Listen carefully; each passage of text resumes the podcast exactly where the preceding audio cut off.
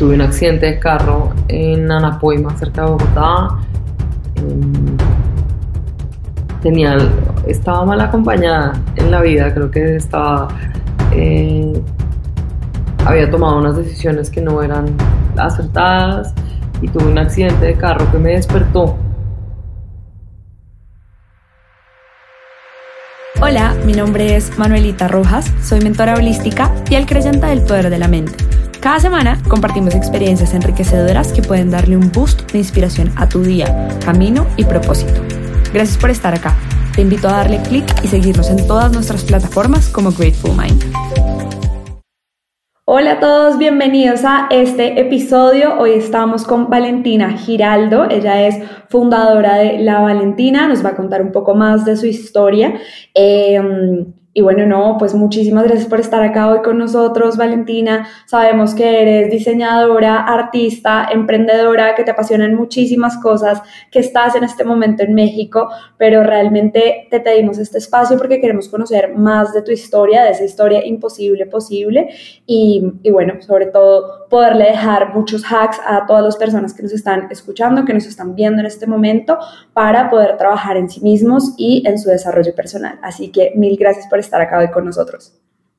Eh, Manuelita, gracias a ti. Qué nota tener este espacio, sobre todo, no, no, no solo para hablar de empresa y de emprendimiento, sino también de cómo la vida personal tiene un rol determinante eh, en lo que uno logra, ¿no? En lo que uno consigue. Entonces, pues nada, gracias por la invitación. Valentina, si yo te preguntara cuál es ese momento en donde de pronto las cosas no se veían tan fáciles para ti, pero que de alguna u otra manera pues se solucionan e incluso de pronto mejor de lo que esperabas, ¿cuál dirías que, es? ¿Cuáles son? Como seguramente hay muchísimos, pero ¿cuáles podrías compartirnos ahorita como esos momentos pivot en tu vida? Em, está clarísimo. En, abril del 2014. ¿Te acuerdas de la fecha exacta y todo? Ok, me encanta. Semana Santa, primer domingo de Semana Santa de 2014. Bueno, abril o marzo, no sé qué, qué mes cayó ese año. Eh, tuve un accidente de carro en Anapoima, cerca de Bogotá. Em, tenía, estaba mal acompañada en la vida, creo que estaba eh, había tomado unas decisiones que no eran acertadas y tuve un accidente de carro que me despertó y como que me hizo preguntarme realmente para dónde iba, qué es lo que quería y, y, ahí llega tal vez una lección muy importante en mi vida también y es que todo tiene consecuencias. Las personas de las que uno se rodea, las decisiones, por más sencillas que parezcan, em, tienen unas consecuencias importantes y entonces creo que de ese momento, porque fue un momento dramático. Era mi carro, yo no iba manejando, pero la persona que iba manejando no respondió por las cosas. ¿Cuántos años tenías más o menos? 24. Em, okay. Eh, y entonces me tocó a mí responder económicamente por, por todo, que fue una carga gigante. Entonces emocionalmente quedé rota, eh, tuve una contusión cerebral, entonces físicamente estaba también pues dura la situación, emocionalmente, psicológicamente, estaba en un momento tristísimo en mi vida. Em, y me acuerdo que también llegó un momento donde yo duré llorando dos semanas y, tuve un llamado a decirme, ok, eh, hay dos formas de ver esto, ¿no? Yo, estaba creo que en el momento más oscuro de mi vida como adulta em, y un, exactamente ese llamado a decirme, ok, hay dos formas de tomar esto, ¿no? O, o, sigo por el camino de la tristeza y del porque a mí, y es que yo, que pesar, pobrecita, y es que no fue mi culpa, y es que, claro, todo el mundo en contra de mí, y cómo son de... Entonces opción A es esa, y opción B es tomar las riendas de la vida de uno, entender que uno se puso, que yo me puse en ese carro en ese momento con esas personas, cosa que hace que entonces eso sea una consecuencia de mis decisiones. Em, y también entender que todas las decisiones que tome hoy van a afectar cómo se ve mi mañana.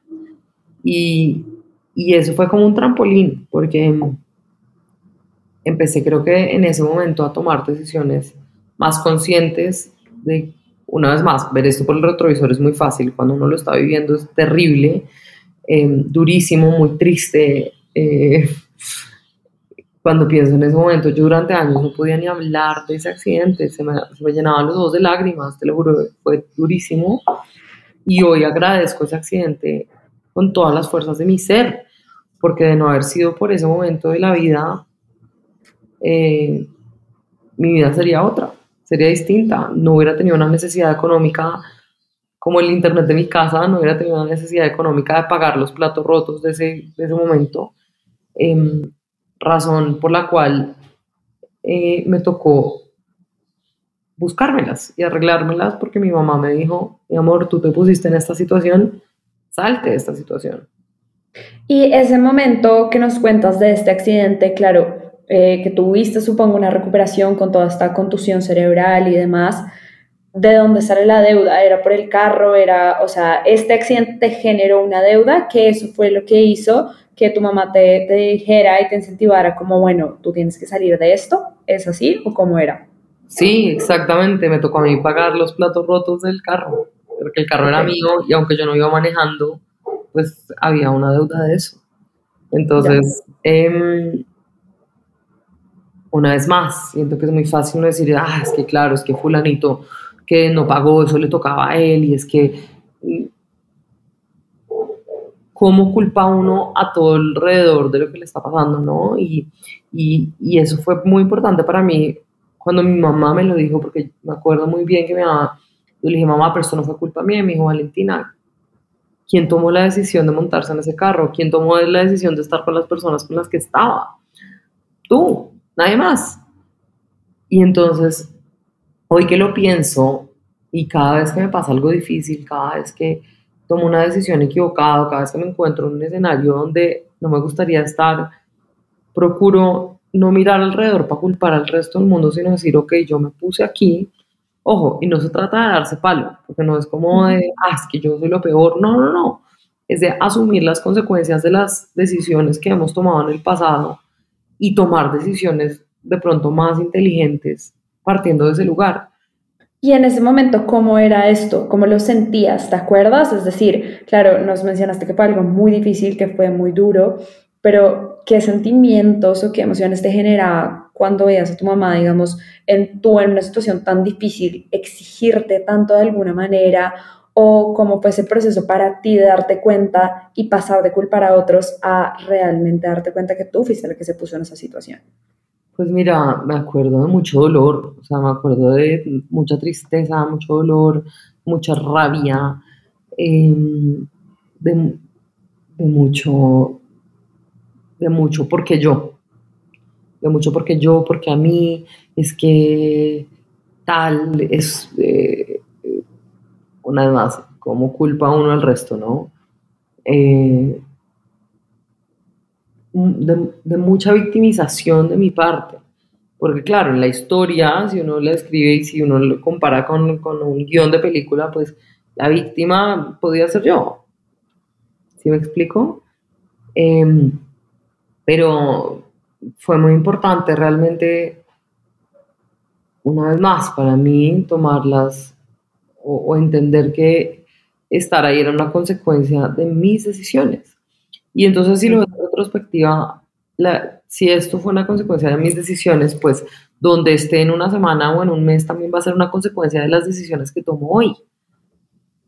Y, y fue como, ok, eh, quiero que esto sea el momento que destruye mi vida y que me convierte en una persona triste, oscura, em, echada al, como al, al, ¿cómo se dice eso? Como al, eh, entregada al misfortune, como al drama, a la tristeza, al caos, al accidente. y esa era una posibilidad, porque literalmente así me sentía, como no sentía ganas de pararme. Estaba haciendo las dos tesis de diseño y de arte, por un momento quise retirar las tesis, Em, incluso el que fue mi director de tesis de diseño me dijo, tranquila, no tienes que hacerla ahorita. Y yo un día me paré y dije, ¿cómo? O sea, yo voy a alargar este sufrimiento. Esa también es una decisión mía. Y eso también va a tener consecuencias en mi Valentina futura. Entonces, ¿cómo me hago responsable de mis decisiones? ¿Cómo me hago responsable de mi vida? ¿Cómo me hago responsable de las cosas que me han pasado y que me pueden pasar? Porque es que rápidamente el presente se convierte en el pasado y el futuro se convierte en el presente. Y si yo no decido dónde quiero estar o si no veo más adelante, eh, pues entonces voy a seguir tomando decisiones que no me llevan a ese lugar que quiero. No sé, de pronto suena como muy filosófico, trascendental en este momento, pero de alguna manera como lo puedo resumir hoy. Entonces, una vez más, el rol de mi mamá de exigirme, una vez más, esa autocompasión en los momentos horribles, difíciles, claro que es necesaria tal vez para uno eh, pasar un momento de un trago amargo, pero si uno se queda atascado en esa autocompasión de yo pobrecito, ahora quién no va a venir a solucionar la vida, pues mi hijo si se queda esperando el resto de la vida a que venga la suerte, le toque la puerta, se le meta en la cama, eh, lo pare, lo vista, lo ponga a hacer ejercicio, a crear cosas, pues se puede quedar esperando para el resto de la vida. Pero cómo realmente uno es quien crea esas situaciones, esos momentos, quien toma las decisiones que lo ponen en un lugar positivo. Y los días más difíciles, las decisiones positivas que uno toma en los días más difíciles son las que más cuentan. Eh, entonces, una vez más, yo siento que claramente hay unos momentos, para mí ese accidente fue me tocó vivir un duelo de eso, porque socialmente además era eh, yo hoy lo veo como un poco un hazme reír porque era, fue todo un drama. Show, todo el mundo me preguntaba, el carro, había fotos, eh, tenía la frente como un pinche unicornio. Eh, gracias a la contusión cerebral fue hacia afuera, no fue hacia adentro, entonces em, digamos que no fue un tema de salud dramático, pero fue, pues era muy físico el tema, tenía la cara toda golpeada, eh, los ojos hinchados durante un mes, negra, o sea, morada, morada, bueno, era, era, era muy llamativo, ¿no? Era como muy, eh, muy hacia afuera lo que estaba pasando. Entonces, socialmente, un poco como el chisme. Eh, físicamente, pues no podía ocultarlo. Emocionalmente, vuelta nada triste. Familiarmente, en un momento complejo con mi mamá, económicamente, con una deuda de un carro. Eh, laboralmente estudiante. O sea, la situación era dura, dura. Claro, retadora. Y ahí, ¿cómo es este empezar a vender tus fotografías, empezar a hacer todo lo que nos cuentas, como de poner todos tus skills de alguna manera o habilidades y tu mente al eh, servicio de, bueno, de esta deuda en ese caso? ¿Cómo te sentiste empezando a hacerlo? Empezar ya a vender con, con, lo que nos dices, ¿no? Como emocionalmente, también socialmente, físicamente, incluso ir a tocar puertas como con la boca totalmente pues reventada. Cuando uno necesita, la necesidad es el escenario de creatividad máxima. ¿Cómo? Ya ni sé cómo, es, ni sé. O sea, a todo el mundo le decía, estoy buscando gigs, ¿cómo consigo plata? Yo tenía que pagar algo como 500 mil pesos al mes de la deuda, que eso cuando uno no tiene un centavo es una torre de plata muy brava. 500 mil mexicanos para los que están oyendo por fuera de Colombia, eso son algo como 150 dólares. Ni siquiera un poco menos con el dólar como está, pero em, cuando uno no tiene un peso, consígalos. Mm. Entonces, ¿Cómo? No, ya ni sé, pero fue buscando eso. Mi único motor, el motivo de mi búsqueda era pagar esa plata, punto, pagar. Entonces, em, eso fue, en, ponle que yo empecé a como lograr pagar, empezar a pagar esa deuda en agosto del 2014 y en enero del 2015 empecé oficialmente la Valentina. ¿Y cómo es esto? Cuéntame cómo es eh, arrancar oficialmente la Valentina, como todo eso que, que, viene tan arraigado de ti desde tan pequeña, ahora lo que tú dices hablando en retrovisor, claro, muy fácil ver replicada un poco esa historia con el accidente, obviamente de una forma mucho más grande, con, con el tema de Internet a los 11, 12 años, pero como todo esto se convierte también parte de esa historia, de lo que eres hoy, y como nos mencionas de ir eh, utilizando eso a favor a lo largo de tu proceso? Em, a ver, yo antes de la Valentina tuve otro emprendimiento con unas amigas que se llamaba Crudo. Eso empezó un año antes de empezar la Valentina y cuando, cuando me pasó lo del accidente, fue un momento muy duro y luego cuando empecé ya yo a meterle la ficha como con demasiado fuerte, eh, me di cuenta que eso era lo que quería hacer para el resto de mi vida. Y yo no quería eso como un proyectico al lado, ni quería ser freelance, yo quería tener una empresa. Entonces, eh, la, la, empresa que tenía antes, Crudo, se disolvió, tomamos caminos diferentes y en enero 14 del 2015 empecé sólidamente la Valentina, em, sola en el estudio de la casa de mi mamá, pero metía en el papel. Metía en el papel, monté en el estudio de mi mamá una oficina, ahí empecé a recibir clientes em, y me monté en el papel.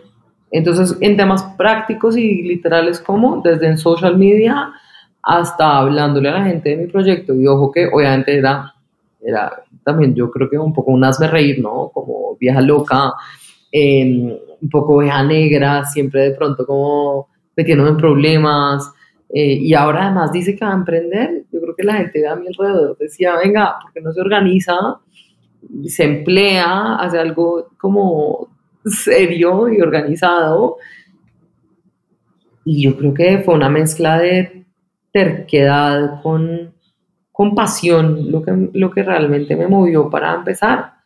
Entonces, una vez más, con un sueño muy claro y era yo quiero ser empresaria, yo quiero tener una empresa de creatividad, la, la berraca, yo quiero, yo quiero tener un equipo de gente gigante, yo quiero tener una oficina espectacular, yo quiero trabajar para las marcas más importantes de América Latina, yo quiero crear proyectos que me muevan, que la gente vea, yo quiero hacer todas las cosas que me apasionan debajo del mismo techo. ¿Y cómo lo va a hacer? Eh, pues metiéndole el candela todos los días.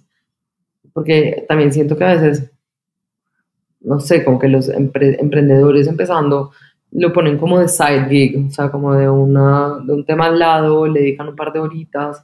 Y yo creo que la razón por la que la Valentina al menos despegó fue porque yo le dediqué día y noche desde el principio, eh, sin un sueldo al principio. A, ver, esto no requería inversión en principio, pero, tan, pero, pero la inversión era mi tiempo y mi conocimiento. Y yo no recibía un centavo. Entonces, tantas veces es, es tan fácil eh, para la gente que está del otro lado decir como, ah, o imaginarse, ¿no? Es que claro, seguro los papás le pusieron una empresa y, y, por eso, y como es de un colegio X y una universidad X, entonces por eso lo logró. Y yo, esta historia la he oído acerca de mí a veces. Y, y lo primero que yo digo para romper esa burbuja es, ni siquiera es los papás, porque mi papá se murió cuando era niña. No tienes ni idea qué hay detrás del que hay detrás del, del, de la historia de la lucha de otra persona, ¿no? Yo te, yo te, hago una pregunta antes de seguir y es, claro, tú ahorita nos hablas, en ese momento seguro yo podía hacer el hazme reír o las personas podían ver que pues como, como no, no veían esos sueños que tú tenías, ni seguramente de pronto tampoco la pasión que estabas sintiendo, lo que nos dices, ¿no? De pronto de puertas por fuera, pues yo podía hacer, quién sabe qué estaban pensando, pero tú, ¿qué sentías en ese momento de eso? O sea, tú realmente en ese momento ¿Te importaba lo que otras personas dijeran? ¿Creías que había otras cosas que las personas decían de ti? Pues ¿O simplemente estabas súper enfocado en lo tuyo y ya está? Mira, yo creo que el que diga, o al menos yo jamás podré decirte que me importa hacer lo que piense la gente de mí, porque me gusta que mi mamá, que mi familia esté orgullosa de mí. Yo, es más, yo estaba tratando de comprobarle al mundo que yo no era el fracaso que todo el mundo pensaba. Y eso era lo que lo que, lo que tenían también en la, en la cabeza. Y pasaba algo, una vez más, ahora lo veo con mucha claridad. Me gusta el, esta teoría del underdog en, en inglés, em, que es como el que menos oportunidades tiene, ¿no? Es el, cuando uno está siguiendo un equipo de fútbol, el que dice, no, es obvio, van a perder. o cuando en política de pronto hay un, un candidato que, que, no tiene cero posibilidades de ganar. Eh, y yo siempre me sentía así. Decía, es que igual no tengo nada para perder. O sea, ¿qué, qué puedo perder? Cierto es. Valentina, ¿y en todo esto hubo alguna trans, o sea, claro, como toda esta transformación, ¿existió alguna guía, algún tipo de plan que tú dijeras, es que yo siempre tenía en mente este sueño, o sea, clarísimo desde el momento cero, cuando tuve que pensar que iba a poner em, todos mis servicios y habilidades como al servicio de esa deuda y bueno, después del mundo entero, me imaginé esto, eso era lo que yo quería y esta persona me ayudó o haber visto otras historias o alguna otra guía que tú digas de pronto como más clara. Mira, eh, al principio unas más, tenía claro que quería tener una empresa de creatividad. Era muy fácil caer en ser freelance. Yo quería tener una empresa de creatividad y esa era la meta. Tenía una imagen muy clara en mi cabeza, era tener una oficina espectacular donde la gente, no sé por qué eso me lo soñaba tanto, donde la gente llegara y se sintiera increíble y se respirara creatividad. Eh, y guías he tenido un millón. Gracias a Dios he tenido unos mentores que me han acompañado, que me han eh, guiado, que me han enseñado, que me han como cuestionado, retado de muchas formas. Em, en principio, mi gente cercana, ¿no? Em, clientes que se empezaron a volver guía, eh, mi familia que me empezó que me hacía comentarios y una vez más, como empresario, como emprendedor, yo creo que muchas veces se puede enfrascar en, en no me critiquen, no me miren, yo soy el que sabe, es que en cambio, cuando uno se pone en una posición como de recepción de, de los comentarios para transformarlos en un cambio positivo, pues es, es, es, muy poderoso eso.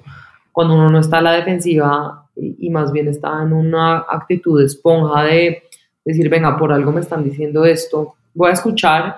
También en esa escucha uno tiene que aprender a entender quién, de dónde vienen los comentarios. Eh, quién se los está haciendo, con qué motivaciones se los hacen y aprender también a rodearse solamente de la gente que lo quiere ver a uno crecer, ¿no? Porque, porque eh, la vida es así, hay gente que, que, no quiere que uno suba o que uno eh, evolucione. Entonces, ¿cómo empieza uno realmente a escoger muy bien de qué personas se rodea? Y para mí eso, no, no sé si has oído alguna vez, obviamente sí, pero dime con quién andas y te diré quién eres. Eh, las cinco personas con las que uno tiene más contacto en la vida son las personas que le definen para dónde va. Mm. ¿Por qué? Porque la forma de pensamiento es pegajosa, ¿no? Entonces, si yo me, me, rodeo de alguien que es súper negativo, que solo critica al resto del mundo, que solo está pensando en que el vecino tiene más porque es que eh, se lo regalaron, se lo feriaron, es injusta la vida, Em, pero por el otro lado me reúno con alguien que quiere, o en mi círculo cercano es alguien que es pura ley del menor esfuerzo, cómo consigo lo máximo con lo mínimo, no quiero trabajar, eh, yo me merezco todo, y pues eso es contagioso. En cambio, si uno se, se rodea de gente con ganas, de gente con hambre, de gente positiva, de gente proactiva, de gente que quiere sumarle al vecino, hace un tiempo escribí un artículo y tengo un pensamiento muy claro y es que hablar bien del vecino habla mejor de uno que del vecino, ¿no? Eh, y siempre digo, sumarle al vecino no me resta y restarle al vecino no me suma. Entonces, ¿cómo me rodeo de ese pensamiento? ¿Cómo realmente cada vez más estoy buscando hablar, conectar con personas que sepan mucho más que yo, que sean más inteligentes, más exitosas, más amables, más queridas, más divertidas, más que yo siempre, porque tengo mucho que aprender de esas personas. En cambio, si yo quiero, si yo quisiera ser la que más saben, en, hay otro dicho en inglés que dice que si uno, está, si uno es el que más sabe en el cuarto donde está sentado, está en el cuarto equivocado. Porque, porque entonces, ¿cómo va a aprender? ¿Cómo va a aprender? Ojo, que todas las conexiones con las personas son valiosas, pero para mí lo que me ha jalado para arriba ha sido poder tener conversaciones con personas que, una vez más, tienen más experiencia que yo, saben más que yo, son más exitosas que, que yo, lo, lo, que yo jamás podría hacer. Em, y entonces eso jala para arriba, ¿no? Las personas que saben de cosas que yo no sé, no pretender que me las sé todas, es más, entender cuáles son mis puntos débiles para poder eh, acompañarme de personas que, que esos débiles, esas debilidades mías son sus fortalezas. Por ejemplo, muy aterrizado, hace un año y medio em, empezó a trabajar conmigo un, un, personaje que adoro y admiro infinitamente, que se llama Sebastián Zuluaga, que es hoy quien dirige las operaciones de la Valentina, es el country manager de la Valentina en Colombia. Y es un man increíble, porque, y cuando me senté a perfilar, antes de que existiera él eh, en la empresa, me senté a perfilarlo y me senté y dije, ok, ¿cuáles son mis cualidades? Soy creativa, soy un people's person, amo el networking, me gusta la gente, em, digamos que soy líder. ¿Cuáles son mis, mis características o mis puntos débiles?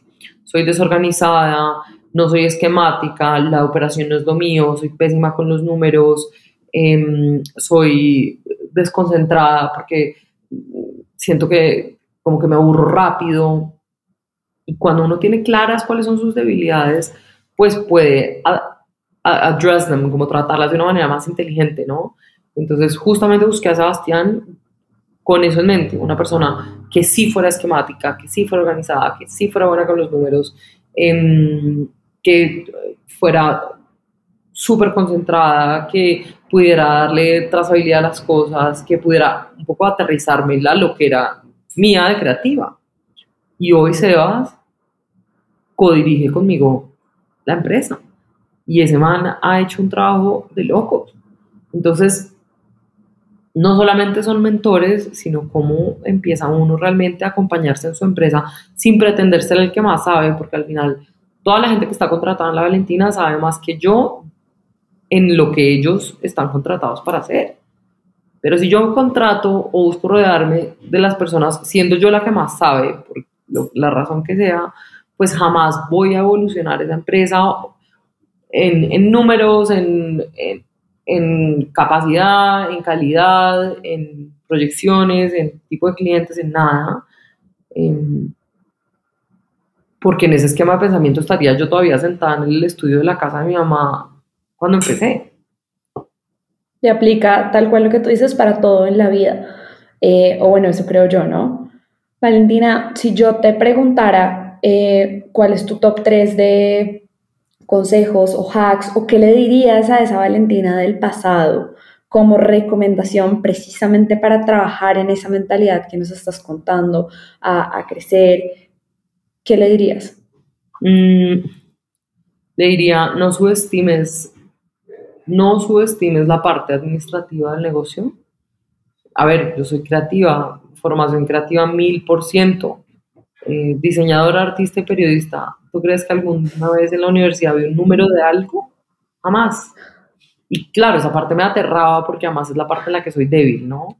Mm. Y entonces me centré 100% en la parte creativa y yo digo que muchas veces que la Valentina sobrevivió no gracias a mí, sino sobrevivió a mí durante muchos años. Y lo único que me salvó de eso era que siempre fui muy juiciosa con la plata.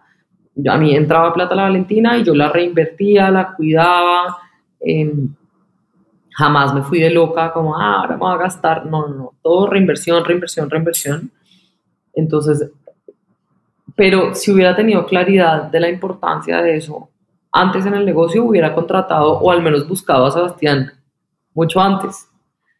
Eh, eso es lo primero, creo que no subestimes la parte administrativa. busca balance en tu vida. No todo es trabajo, no todo es trabajo y para, para que la empresa de uno esté bien, o al menos en mi caso, para que mi empresa esté bien, tengo que estar bien yo como persona, como ser humano, física, emocional, eh, familiar, socialmente.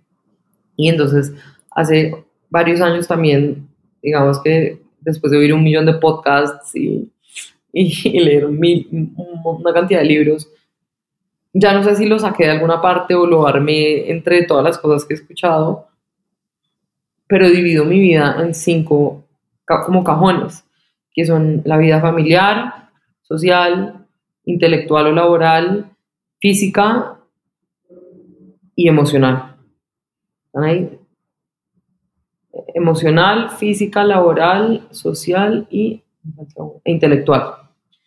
Y siento que todos los días tengo que trabajarle a todos esos cajoncitos, porque resulta que si uno pasa en los días y no cuida el cuerpo, de nada me sirve ser la empresaria más exitosa del planeta si tengo una salud terrible, pero no me sirve de nada tener una salud increíble si tengo una pésima relación con mi familia, pero de nada me sirve em, tener la mejor relación con mi familia y con mis amigos si intelectual o laboralmente estoy en cero. Y cuando uno empieza a mirar eso de una manera holística, eh, pues claramente va a haber problemas en, todas, en todos esos ámbitos, obviamente, pero, pero cuando uno está relativamente estable en todos esos eh, pedacitos de la vida, pues el momento en el que haya un problema familiar, pues uno está fuerte en lo otro y, esa fortaleza lo ayuda a enfrentar los problemas familiares o sociales o económicos o físicos o emocionales. Entonces, eso creo que es lo segundo. Me hubiera encantado tener ese hack desde el principio em, y cuidar mi, cuidarme yo como ser humano mucho más de lo que lo hacía al principio. Em, y el tercero creo que es em, nada, rodearse bien, rodearse bien, rodearse de personas eh, que lo quieran ver crecer a uno y ayudar a crecer a las personas que, tiene que, que tengo alrededor. Eh, pensar en cómo sumarle al otro y no solamente cómo el otro me suma a mí. Y ya, creo que esas son las tres cosas que me diría a mí yo del principio. Buenísimo. ¿Algo más que creas que le puede servir a las personas que nos están viendo o escuchando en este momento? Que de pronto hayan vivido una situación similar o estén pasando algún momento en donde de pronto las cosas no se ven tan fáciles, están tal vez retadoras, como tú nos mencionabas, de todas estas situaciones. Eh, pero bueno, al final como que quieren seguir adelante o, se imaginan algo en su cabeza que de pronto está aparentemente lejos y tal vez puede estar más cerca de lo que ellos creen. Em, mira, yo creo que le agregaría a eso que uno tiene que tener la meta muy clara, ¿no? ¿Para dónde va? ¿Qué es lo que se sueñan? O sea, ¿qué, qué te está soñando en este momento que te trasnocha? Si no lo tienes claro, lo primero es encuéntralo. La respuesta para mí no puede ser quiero ser millonario, porque eso alguna vez escuché a Obama diciendo, le preguntan que, que desde cuándo se soñaba ser presidente y el tipo responde algo como, yo no me soñaba ser presidente, yo me soñaba con tener un impacto positivo en el mundo y encontré que ser presidente de Estados Unidos era una herramienta para el cambio. Y, y eso me, me, marca mucho porque digo, ok, ¿qué es lo que te sueñas? Cuando, cuando tienes muy claro a dónde quieres llegar pues los esfuerzos se dirigen todos hacia ese lugar, ¿no? Y entonces cuando uno tiene muy claro, yo lo llamo como, como la cima del Everest, cuando uno tiene claro su e, Everest, el de cada persona es diferente, el de cada uno se ve distinto, no tiene uno que comparar su Everest con el del vecino. No, cuando uno tiene clara su meta, los problemas se ven muy chiquitos. ¿Por qué? Porque los problemas del día a día empiezan a hacer, a ver, si comparas cualquier problema con el Everest, eh, puede ser del tamaño de un policía acostado, puede ser del tamaño de una casa, puede ser del tamaño de un edificio, pero incluso si es del tamaño del Empire State, no es tan alto como el Everest. Entonces cuando uno tiene, cuando uno empieza a ver las cosas en perspectiva y tiene el Everest como meta, eh, los problemas se empiezan a ver más pequeños porque, o no más pequeños, pero no lo agobian o a mí ya no me agobian tanto porque, porque tienen solución, porque es que todo comparado con mi meta es chiquito. Entonces, siento que cuando uno tiene la meta clara y, y, todas las acciones, todas las decisiones están alineadas con esa meta, pues cuando se presentan momentos difíciles y uno recuerda para dónde es que va, pues entonces el policía acostado, el, la casa o el edificio de problema que tiene hoy, no es nada en comparación de esa meta. Qué interesante y qué buena perspectiva para pues para tener en mente, ¿no? para poder ver las cosas.